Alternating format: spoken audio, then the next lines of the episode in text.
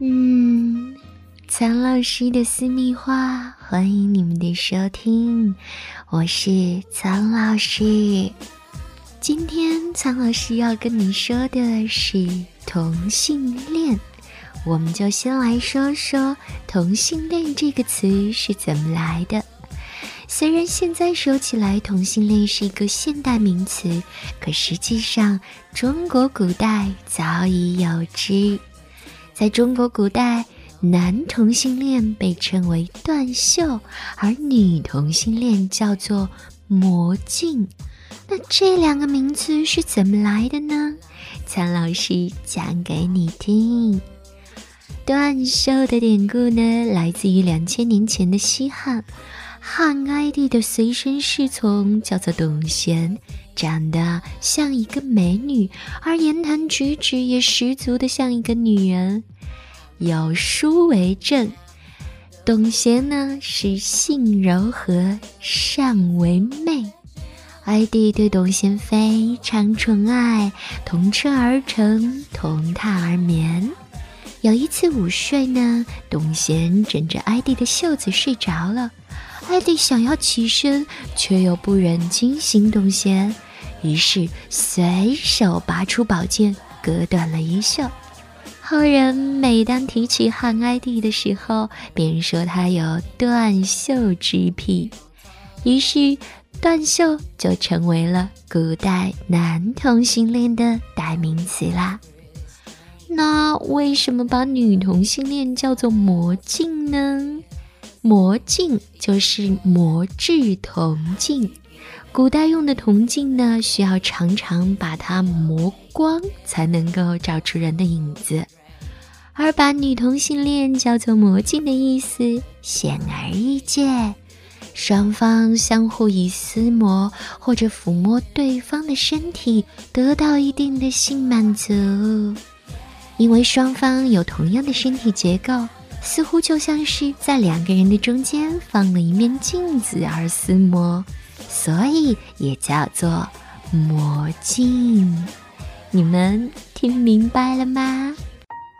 倾听网最新地址，请查找 QQ 号二零七七零九零零零七，QQ 名称就是倾听网最新地址了。今天我们一起来说说关于野战的那些事儿。说到野战，地点的选择可是非常的重要哦。很多人都没有选择好野战的地点，导致爱爱的过程不尽如人意，也没有尽情的享受到欢愉。那么，野战的最佳地点有哪些呢？首先，苍老师最推崇的当然是真正的野外了，真正的以天为被，以地为床。除了身体的快乐以外，无限延展的空间一定可以带给你们全新的精神感受。最理想的是带上帐篷和睡袋，跟你爱的人远足到人迹罕至的青山绿水中，确定周围没有什么人，就可以开战了。胆子够大的，甚至可以在光天化日之下摆开阵容。实际上，只要你找的地方够好，被发现的几率是很小的。还有一个地方呢，是真的需要很好的体力以及很大的胆量了，那就是商场的试衣间。跟陌生人只隔着一层挡板的感觉，是不是很刺激呢？封闭的空间让两个人只能最紧密的贴在一起。这种环境之下呀，肾上腺素立刻翻倍。唯一不好的是你要速战速决，所以苍老师的建议就是前戏什么的就免了吧，不用刺激就已经很黄很暴力了。当然还要做好有人随时敲门的心理准备哦。如果你是在写字楼上班的白领，那么还有一个地方也可以尝试，那就是黑暗的楼梯间和写字楼的顶层。上一刻还在跟客户、跟同事正经八百的谈话，下一刻就可以悄悄的享受隐秘的快乐。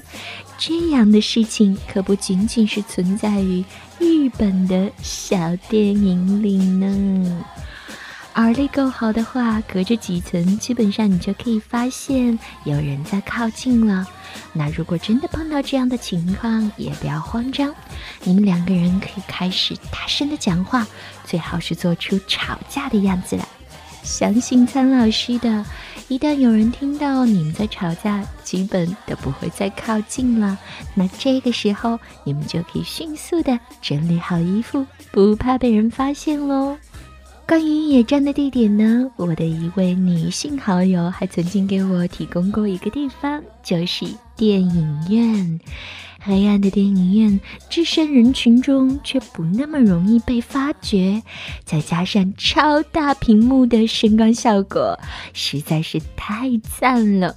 只不过是对姿势的限制太大，嗯，就要看你们两个人是不是好运气啦。运气好的话，甚至会有两人包场的情况呢。关于野战，最后要说的地点呢，应该是普罗大众比较常见的一个地点和方式了，那就是车震。无论是电影中还是现实里，车震都有很高的人气哦。可能是因为够经济、够方便。实际上，车震啊，在舒适上还是有欠缺的。不过，算是最普及的方法了。好啦，我们今天关于野战的地点都已经跟大家说完了，你有没有心动呢？带上你的他去尝试一下吧，跟着苍老师学做好情人。今天我们先聊到这里。